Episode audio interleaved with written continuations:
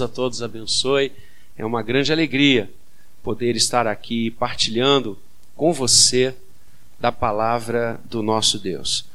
Estamos vivendo o mês de aniversário da nossa UPH, e a UPH, de forma muito sábia, muito bonita e muito desafiadora, nos traz um tema que é o tema do homem bem-aventurado, da pessoa bem-aventurada. O que, que significa isso? O que seria hoje uma vida bem-aventurada?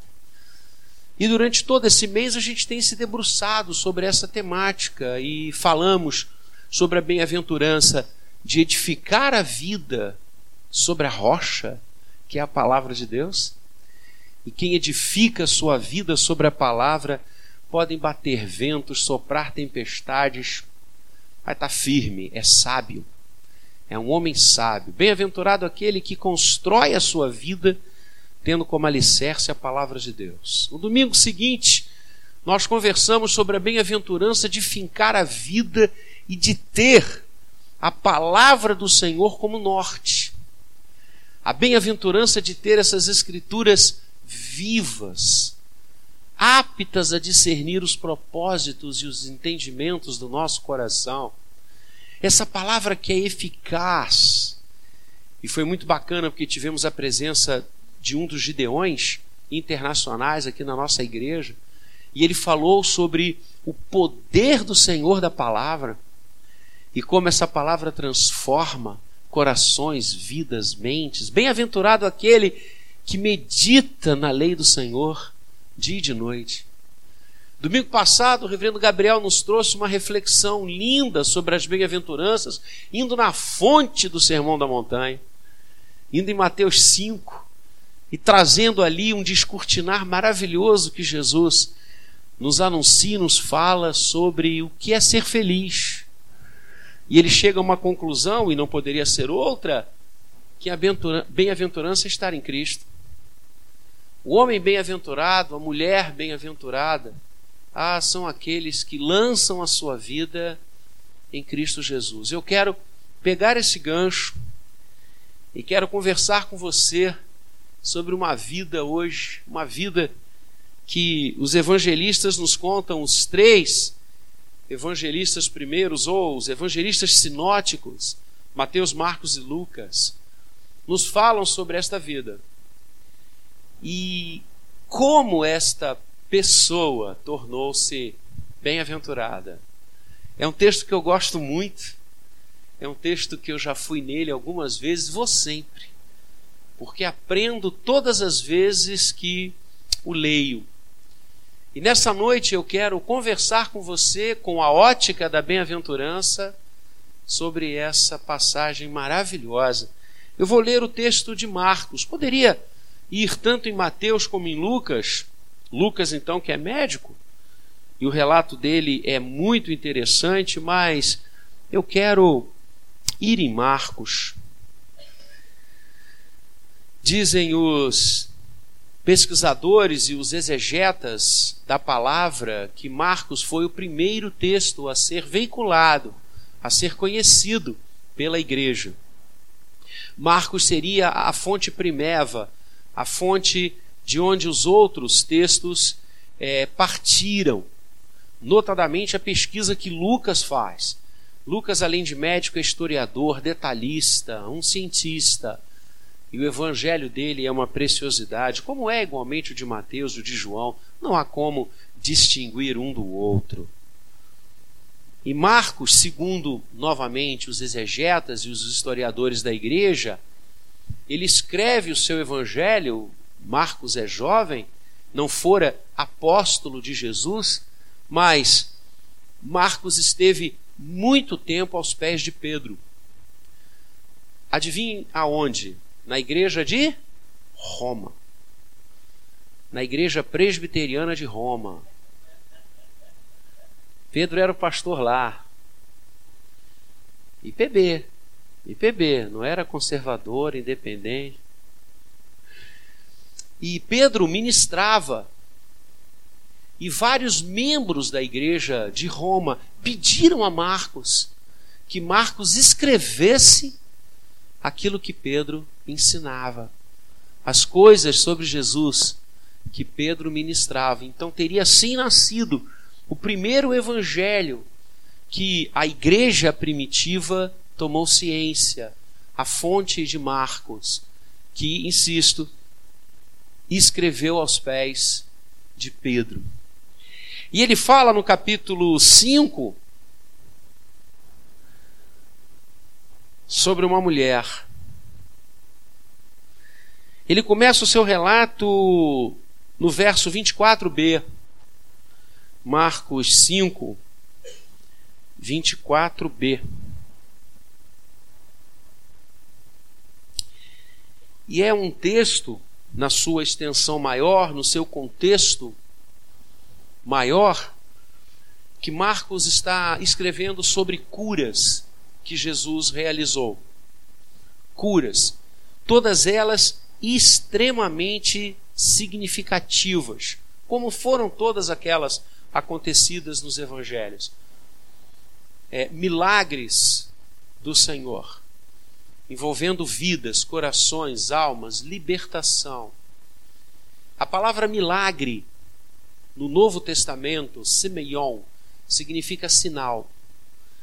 Todos os milagres que você tem nas Escrituras, eles não foram narrados ou estão ali para que eu e você ficássemos estupefatos com o poder de Deus, porque basta estar vivo para se estar maravilhado com o poder de Deus.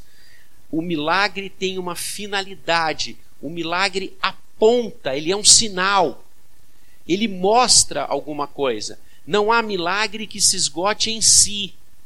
O milagre não é uma sucessão de atos sensacionais, fantásticos, que eu e você nos admiramos. Oh, o milagre é um sinal. É uma ação interventiva de Deus no curso normal da história para algo ser revelado, o seu ser, o seu poder, a sua graça, a sua redenção. Esse é o contexto de milagre bíblico.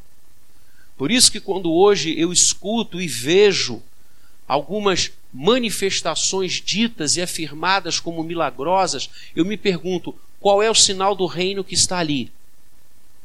Porque todo milagre expande e fala sobre o reino. Aponta para o reino, sinaliza que o reino de Deus chegou. E essa ação interventiva de Deus, sem a qual o trâmite natural da vida não teria o desfecho que teve com a sua intervenção, sinaliza e aponta para alguma coisa. O reino chegou, a graça do Senhor está ali. Deus age como ele quer na história. E esses relatos que Marcos nos traz, a cura do endemoniado Gerazeno, como os gerazenos é, é, é, reagiram àquela cura, dando mais importância aos porcos do que ao ser humano que fora livre e liberto pela graça de Deus. E sempre que eu leio esse texto da intervenção miraculosa do Senhor lá neste local, a terra dos Gerazenos, eu fico pensando como nós tantas vezes igualmente damos importância a coisas que valem tão pouco e não nos fixamos naquelas que realmente valem. Sinal a nos ensinar algo. Eles saem desta cidade, voltam para o barco, grande multidão aflui até eles, e Jesus é abordado por um homem muito importante, um dos principais da sinagoga, chamado Jairo, que vai até o Senhor, se prostra aos seus pés e lhe faz um pedido. Jairo insistentemente suplica, verso 23, minha filhinha está à morte. Ele tinha em sua casa objeto do seu amor, sua filhinha, no grego significa isso mesmo, ela era muito pequena, ela era muito jovenzinha, bem traduzido aqui, filhinha, que estava à morte, padecia de uma enfermidade letal. E Jairo pede a Jesus, prostrado no chão diante dele: Vem, vem à minha casa, impõe sobre ela as suas mãos, e ela será salva, e ela será curada, e ela viverá. Um homem importante, conhecido, uma autoridade eclesiástica e política da sua época, um dos principais da sinagoga, se prostra e diz a Jesus: Vem comigo, entra em minha casa, estende as suas mãos sobre a minha filha, e ela será curada, e ela será salva. E o que Jesus faz? Verso 24. Jesus, vamos ler? Volta lá, volta lá. 24. Aí, o, o, o A, o verso A, ali não está dividido, né? Jesus foi com ele. Repete comigo. Jesus foi com ele. Mais uma vez. Que Deus maravilhoso esse que a gente serve. O Senhor que vai conosco. Quando a enfermidade bate, quando as vicissitudes da vida desmoronam, quando a gente fica sem chão, sem porto, sem saber se é para a direita ou para a esquerda, sem saber para onde ir, o Senhor vem conosco. Que lindo! O Senhor vem conosco. Você já percebeu? E por isso, ler os evangelhos é, é incansável. É incansável ler os evangelhos.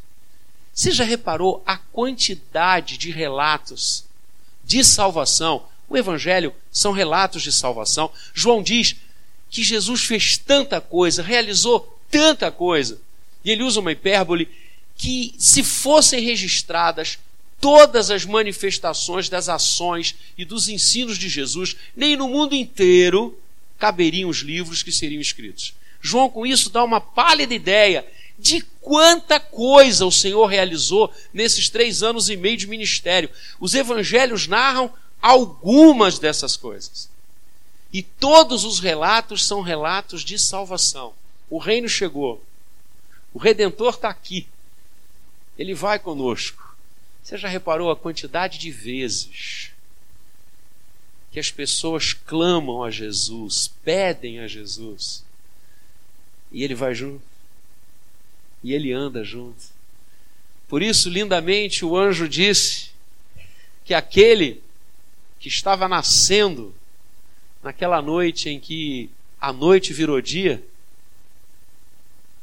porque os céus se abriram e a glória do Senhor desceu até esse planeta, e o Verbo se fez carne e habitou entre nós, vimos a sua glória, glória como do unigênito do Pai. Lindamente, o anjo diz: Emanuel. O Emanuel chegou. Emanuel, Deus conosco. Deus conosco. Jesus foi com ele. Saiba, querido, que não há situação na sua vida e na minha vida que Jesus não vá com a gente. Não há momento não há estrada, não há curva nem reta que Jesus pare e diga: agora você vai sozinho. Ele vai com a gente. Emanuel, Deus conosco. As minhas ovelhas ouvem a minha voz, vem até mim. Eu lhes dou a vida eterna, e ninguém as arrebatará da minha mão. E Jesus vai com aquele homem importante. E não só com ele, mas o, o verso 21, volta lá para o 21. O 21 diz que quando Jesus desce do barco, passa a outra margem, deixa a terra dos Gerazenos, aflui para ele o quê? Uma grande multidão. Era gente a beça. Era gente a beça. falando, fazendo barulho, indo atrás dele, rogando. E Jesus vai junto com Jairo, e uma numerosa multidão que afluiu até ele acompanha. E eles vão passando. Acontece que certa mulher, que havia 12 anos vinha sofrendo de uma hemorragia, e muito padecera à mão de vários médicos, tendo despendido tudo quanto possuía, sem contudo nada aproveitar, antes pelo contrário, indo a pior, tendo ouvido a fama de Jesus, vindo por trás dele, por entre a multidão, tocou-lhe a veste, porque dizia: Se eu apenas lhe tocar as vestes, ficarei curado. Criou a cena? O Senhor andando,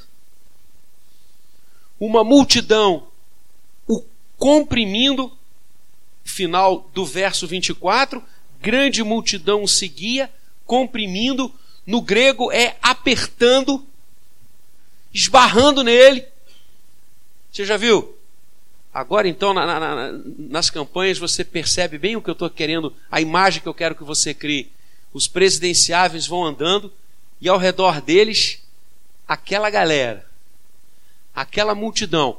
Hoje, por outros motivos, na época de Jesus, querendo conhecer dele, querendo ouvi-lo, querendo tocá-lo, querendo conhecê-lo. A fama de Jesus o precedia. É o que diz o texto. Essa mulher que sai de sua casa e vai atrás dele, somando-se àquela multidão, o faz porque tinha ouvido da sua fama.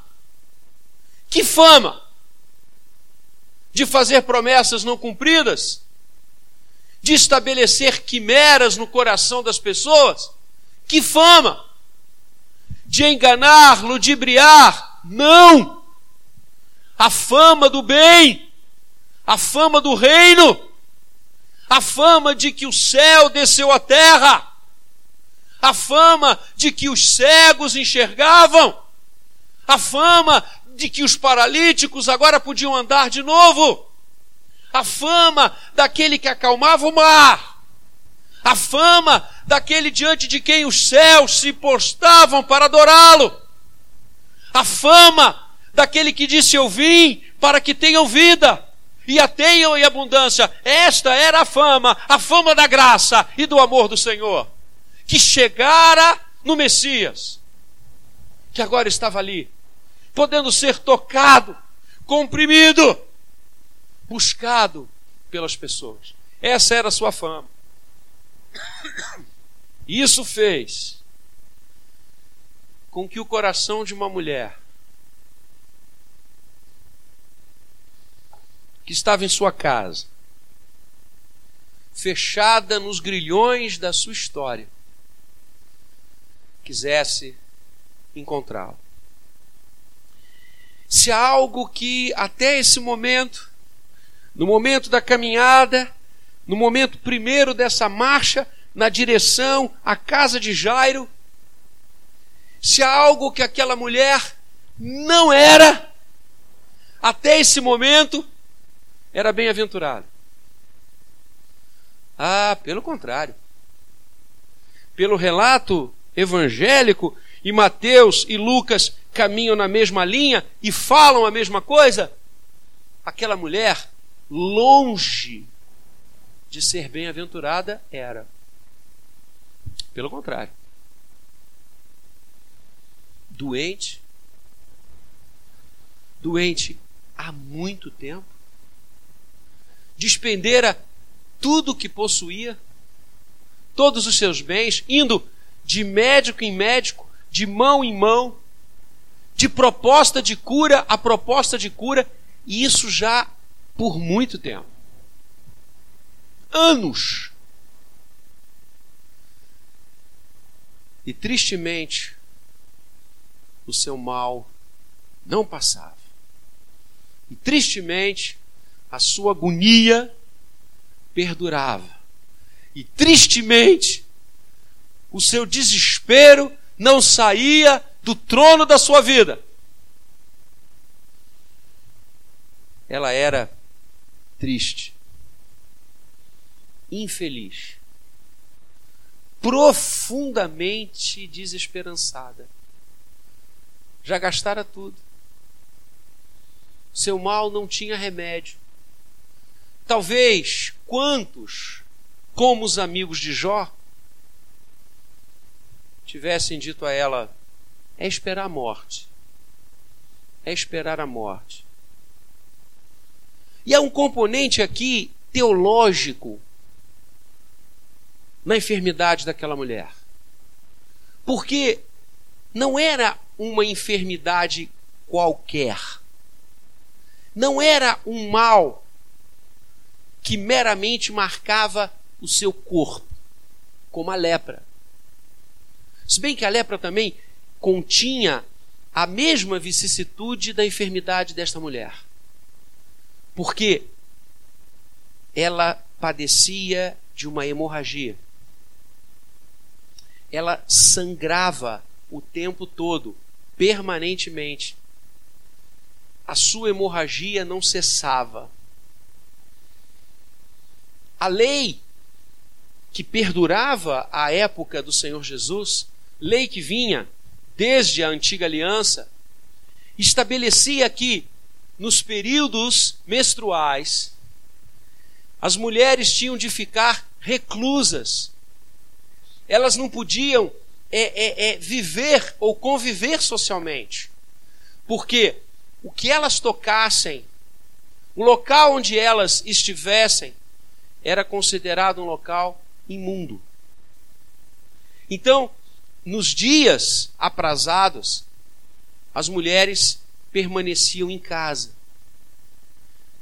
Se algum evento, alguma comemoração acontecesse, ou ela iria depois, ou ela perdia. Você imagina, por causa deste fato, é a ênfase que os evangelistas dão. Aquela mulher por 12 anos da sua vida, tinha tudo, menos vida. Ela não podia ir a lugar nenhum. Ela não podia conviver com os seus, com a sua família, com os seus amigos. As relações sociais daquela mulher não existiam. Você imagina o que é isso na mente de uma pessoa? Você imagina que dor, que abatimento, que tristeza, que falta de bem-aventurança marcava aquela vida, aquela história, aquela pessoa. Mas eu amo o início do verso 25. Qual é a palavra? aconteceu. Algo na vida daquela desesperançada, algo na vida daquela mulher infeliz, marcada por um estigma tremendo, que não só lhe furtava as energias, a força, o seu bem-estar, mas furtava o seu lado social, psicológico, interno. Aquela mulher que se sentia desprezada, abandonada, aconteceu. Aconteceu algo naquela vida. E há um motivo pelo qual eu gosto tanto desse texto. É que eu sou fã dessa mulher. E eu quero pensar algumas coisas com você. Hoje eu não preguei de manhã, então. Joga o relógio fora.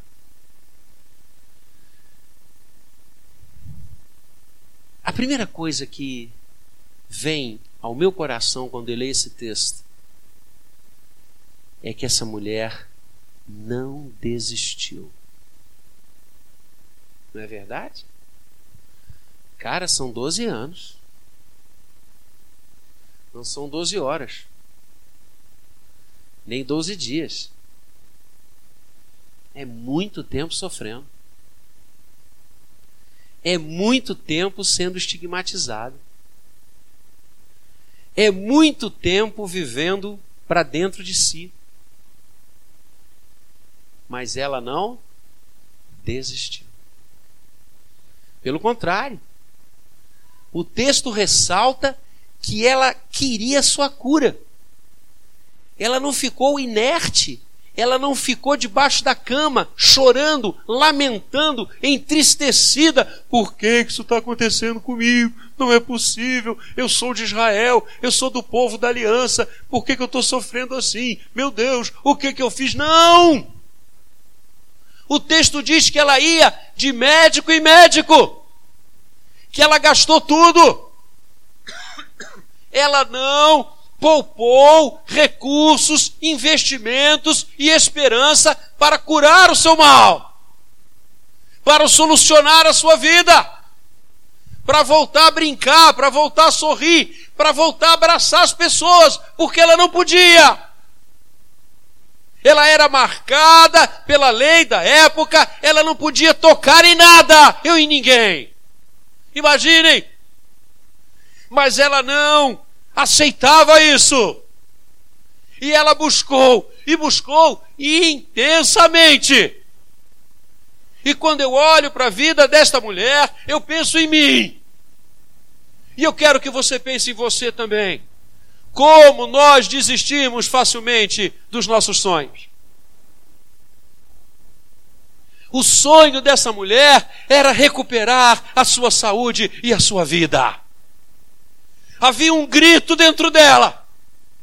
Havia uma força dentro dela que a cada manhã, durante aqueles 12 anos, desde que fora detectado aquele mal, esse grito era: Eu quero viver. E ela não desistiu.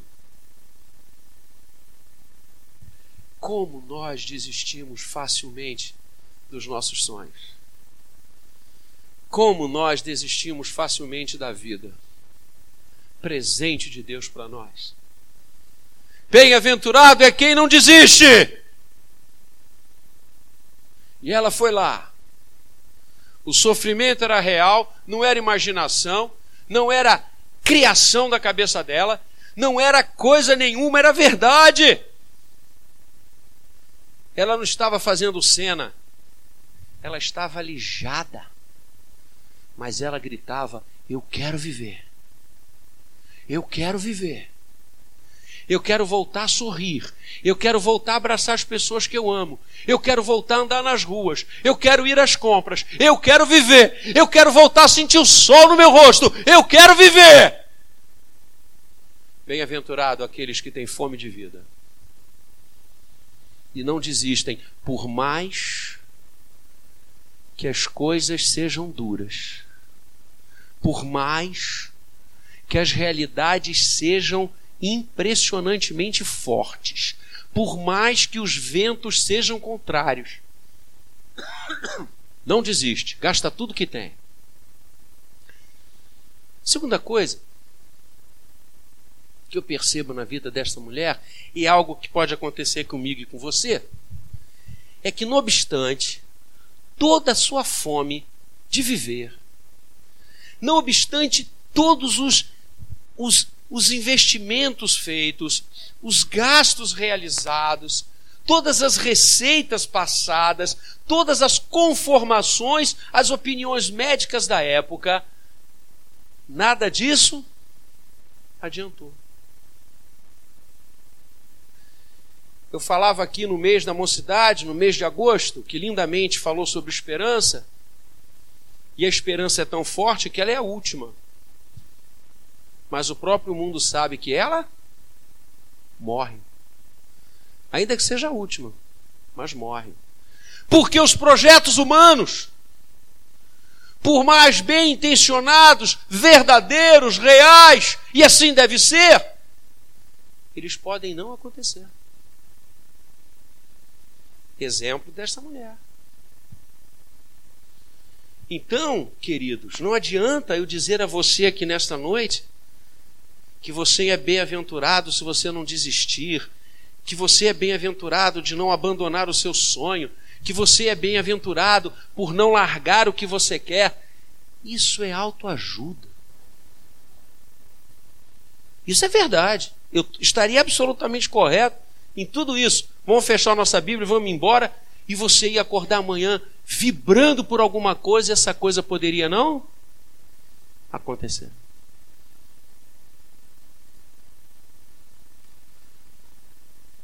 E nós temos hoje uma legião de frustrados que acham que os poderes humanos podem alcançar os seus sonhos e projetos. Não podem. Muitas vezes não conseguem. Por mais bem intencionado que sejam, aquela mulher é um exemplo disso. Batalhadora, gastou, investiu, correu atrás, não desistiu mas não deu. Mas como é que começa o verso 25? Aconteceu. Alguém passava por ali. E não era mais um médico. Não era mais uma pessoa bem intencionada voltada para a cura daquela mulher era alguém infinitamente mais especial. E ela já ouvira falar dele. Que coisa linda! A fama! O texto grego diz as coisas boas. O que Jesus realizou, fez, chegou. Já havia entrado naquela casa, naquele coração, naquela vida, naquela história. E ela toma mais uma decisão. Eita, que mulher show. Tivesse no Nordeste, eu diria que mulher porreta. Porque nasce dentro dela mais uma esperança. Aquele grito: quero viver reacende com toda a sua força. E ela diz: Eu vou atrás dele. Ele está passando por aqui. Eu não vou perder essa chance. Eu já corri tanto, eu já fiz tanto, eu já fui tanto, a tantos lugares. E agora o Senhor está passando por aqui. Ah, eu vou atrás dele. E olha que coisa linda. Eu não vou pedir para ele me tocar, porque ele não pode. Eu sou imunda. O mal que eu carrego me torna imunda diante da lei. Eu não posso estar nos lugares que ele está, eu não posso. A pena era o apedrejamento.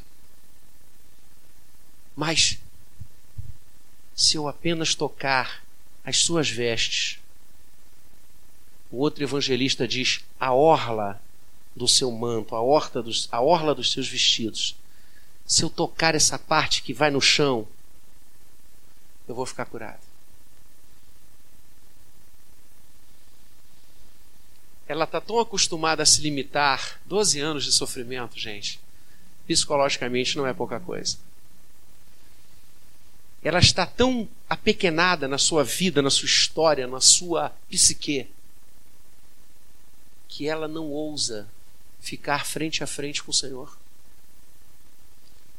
Ela não ousa vê-lo, ouvi-lo, ter o seu toque, como tantas vezes Jesus curou, tocando nas pessoas. Ela não tem como, ela tem barreiras na sua alma, no seu corpo, na sua vida, mas ela quer viver. Então ela engendra uma forma, ela cria e ela joga toda a sua esperança nisso. Se eu tocar as suas vestes, basta isso. E novamente eu me dobro a essa mulher.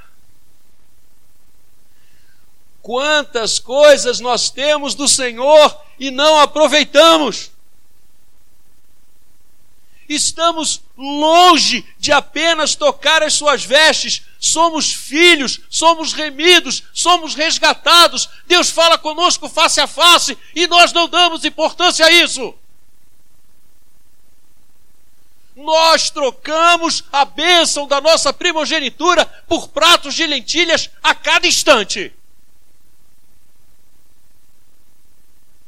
Aquela mulher nos ensina. E como? E ela faz isso. Ela vai. Entra pela multidão. A multidão está ali, andando, acotovelando, se comprimindo Jesus aquele barulho, aquele vozerio. E ela toca. Sua mão se estende, aquela mão adoecida, enferma, toca. Certamente amarelada, toca.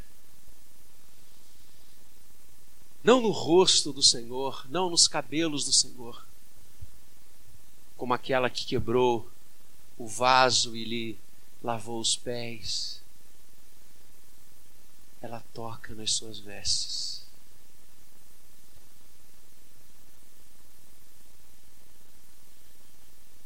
E logo, verso 29, se lhe estancou a hemorragia e sentiu no corpo estar curada do seu flagelo. Deus age assim. Deus age assim. E eu já vou dizer o fim do sermão, apesar de estar longe de chegar nele. Sabe o que é ser bem-aventurado? É ter em Jesus a certeza da vida. Isso é ser bem-aventurado. Porque Deus age dessa forma aí que eu e você estamos lendo nessa noite. Ela toca e imediatamente ela sente que o seu corpo fora curado. Ela sente estar livre do seu flagelo. Que coisa sensacional! É assim que Deus age. Não pense você que Deus age a conta gotas, que Deus age a prestação. Deus age de uma vez. Cristo morreu na cruz e você e eu somos remidos de uma vez. A graça é lançada, derramada na nossa vida, não é com gotas, não, é com temporal de misericórdia e da graça. Deus é assim. Essa profusão maravilhosa que nos envolve, que nos atordoa benignamente, que nos faz olhar para Ele e dizer: Senhor, Tu és maravilhoso. E aí a gente entende por que, que as estrelas se perfilam e os astros prestam continência quando Deus passa, porque Ele é Ele. E aquela mulher se sente curada. E a história podia acabar aqui, não podia? Acabou aqui. Resolveu.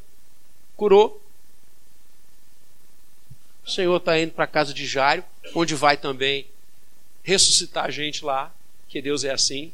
Onde Ele está, está a vida. Mas o texto não acaba! Pelo contrário, tem coisa linda aí para acontecer. Porque Jesus para a sua andada. Ele reconhece que dele saíra poder que alguém o tocara de forma diferente. Esse é o sentido. E Jesus para a sua jornada e faz uma pergunta. Ele diz: Quem me tocou? Quem me tocou nas vestes? E essa pergunta, amados, repara, ela parece tão sem sentido que os discípulos ficam meio atordoados com ela e, e eles dizem: Mas Senhor, é, desculpa, como assim? Quem te tocou? A gente está andando aí, está todo mundo esbarrando no Senhor, está todo mundo tocando no Senhor. É, como assim? E quem te tocou todo mundo. Mas Jesus estava parado, ele, porém, e no grego aqui, esse porém significa o seguinte: é, é uma atitude absolutamente nova das outras. Os discípulos estavam dando ali ao Senhor a resposta: olha, todo mundo está te tocando, todo mundo está esbarrando. É como se o Senhor não estivesse ouvindo o que eles estavam dizendo, mas fazendo outra coisa. É isso, é essa força do porém.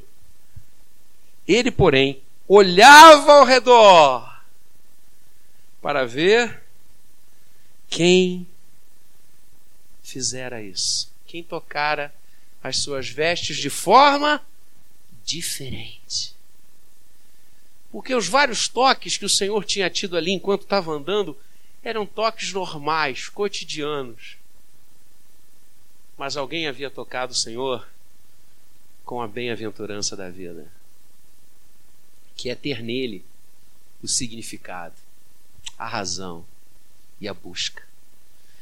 Alguém havia tocado nele com um coração diferente. Alguém havia tocado nele não no cotidiano da vida, mas na expressão maior de uma busca. Alguém havia tocado nele, não na casualidade dos esbarrões da caminhada. Alguém havia tocado nele com fome de viver. Alguém havia tocado nele para ser bem-aventurado. E os olhos do Senhor começam a olhar ao redor. É isso que o texto diz. E amados, eu não estava lá. Mas eu tenho certeza, absoluta certeza, que quando a gente chegar no céu, a gente confere e você vai dizer se eu estou certo ou não. Eu tenho certeza que os olhos do Senhor se encontraram com os olhos daquela mulher. Eu não tenho dúvida nenhuma sobre isso. E mais uma vez, a história dessa mulher. Ela não vai embora. Ela não tocou Jesus, se viu curada e rapou pé. Ela não tocou, alcançou o seu objetivo e foi embora. E olha que ela tinha motivo. Eu imagino a quantidade de gente que ela não queria abraçar de novo, 12 anos sem poder tocar as pessoas que ela amava. Isso é muito tempo. Talvez se fôssemos eu e você, a gente já tinha saído correndo no pique para voltar para casa, para voltar para o trabalho, para voltar para as coisas que há 12 anos a gente não podia realizar, mas ela ficou ali.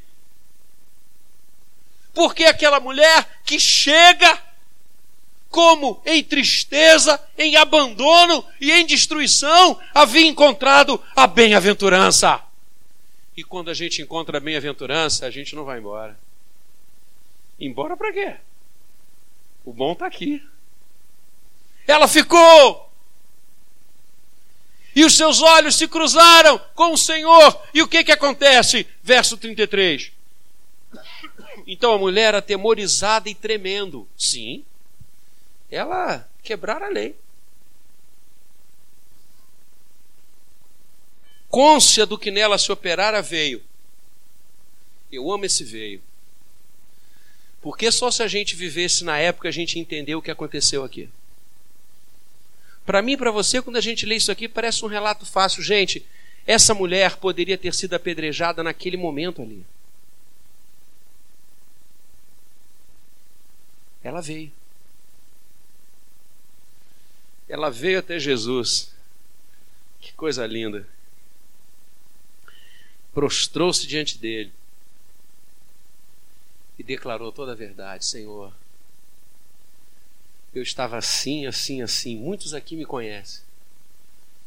Há 12 anos eu não tinha esperança mais de nada.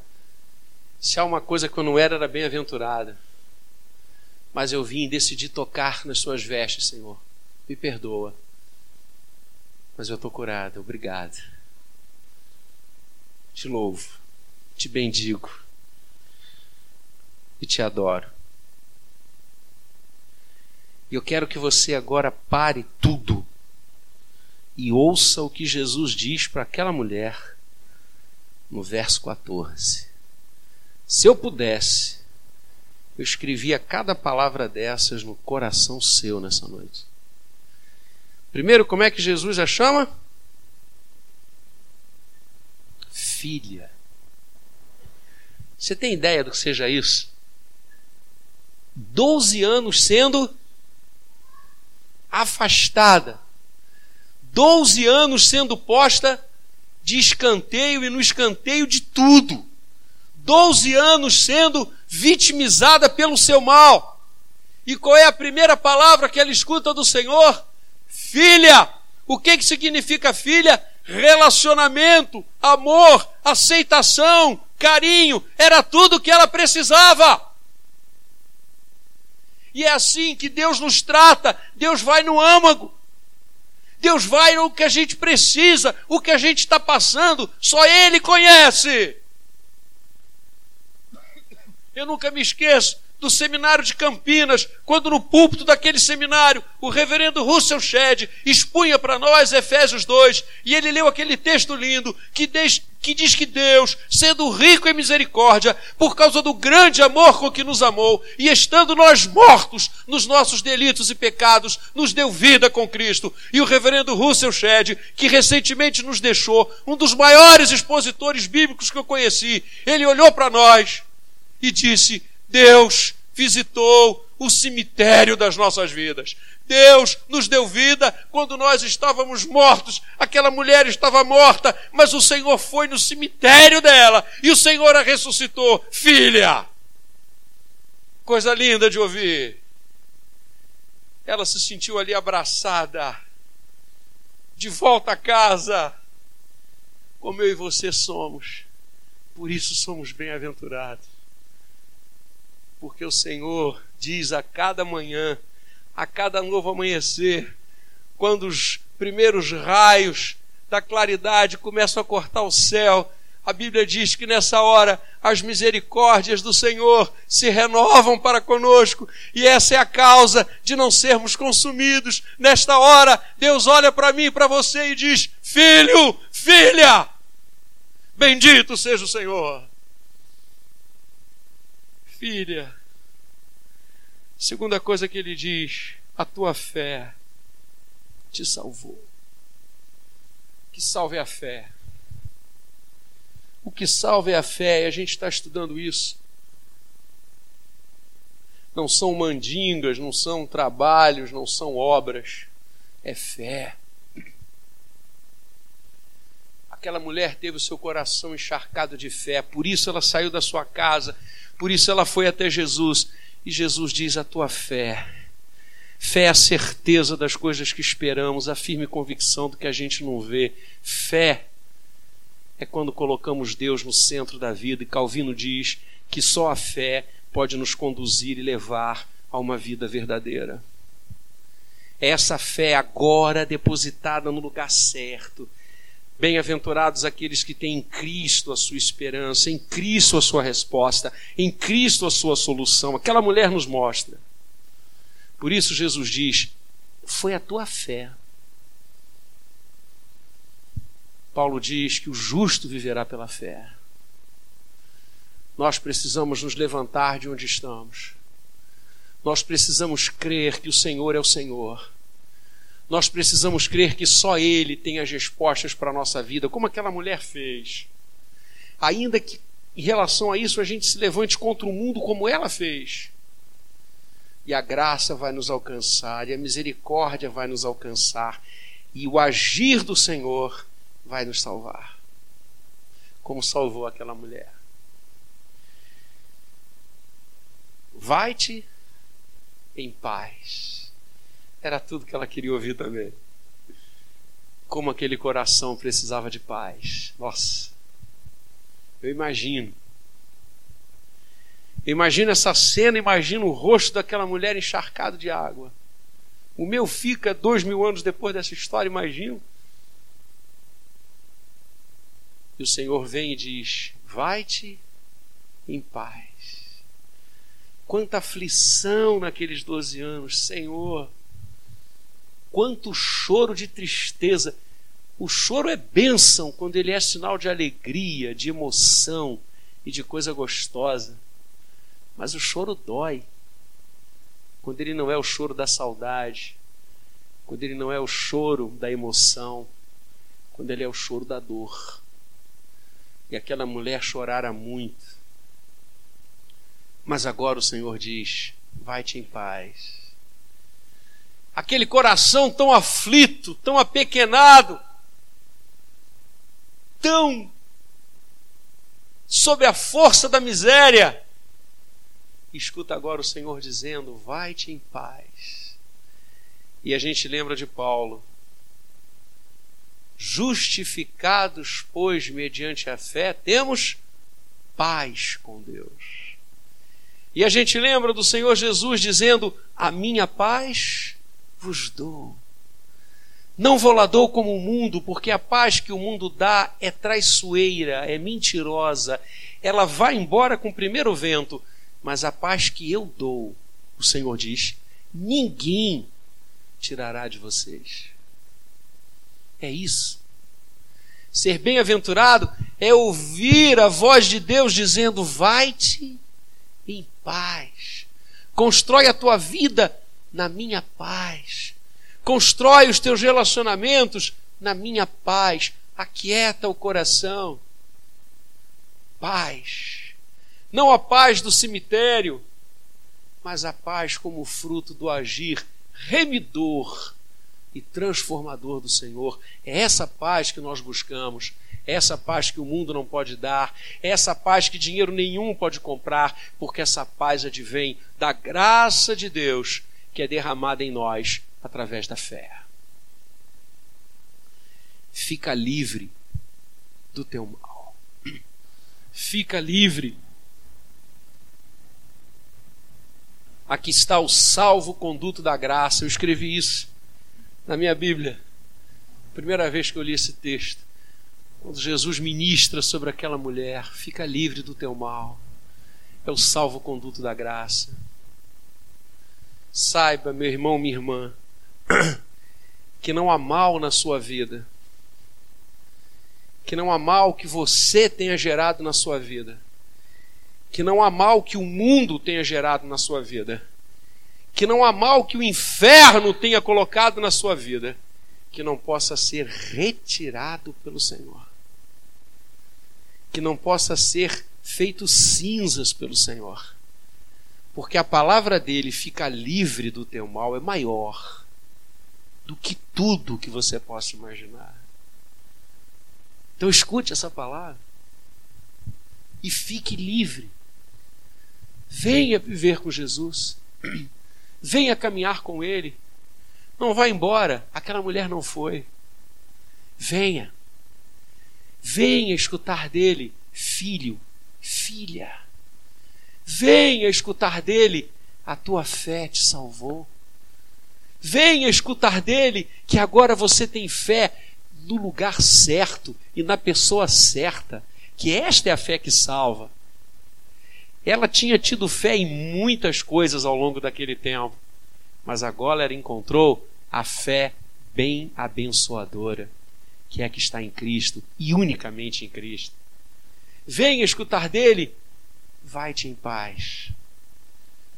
Venha escutar dele, fica livre do teu mal. Venha caminhar com Jesus. Deixe acontecer na sua vida, como aconteceu na vida daquela mulher. Estou fazendo um convite a você nessa noite, para que você seja bem-aventurado, bem-aventurado. E ser bem-aventurado na ótica de Deus é fazer dele a sua busca, é fazer dele a sua resposta é fazer dele o seu encontro. Que ele nos abençoe. Amém. Vamos ficar de pé, vamos orar.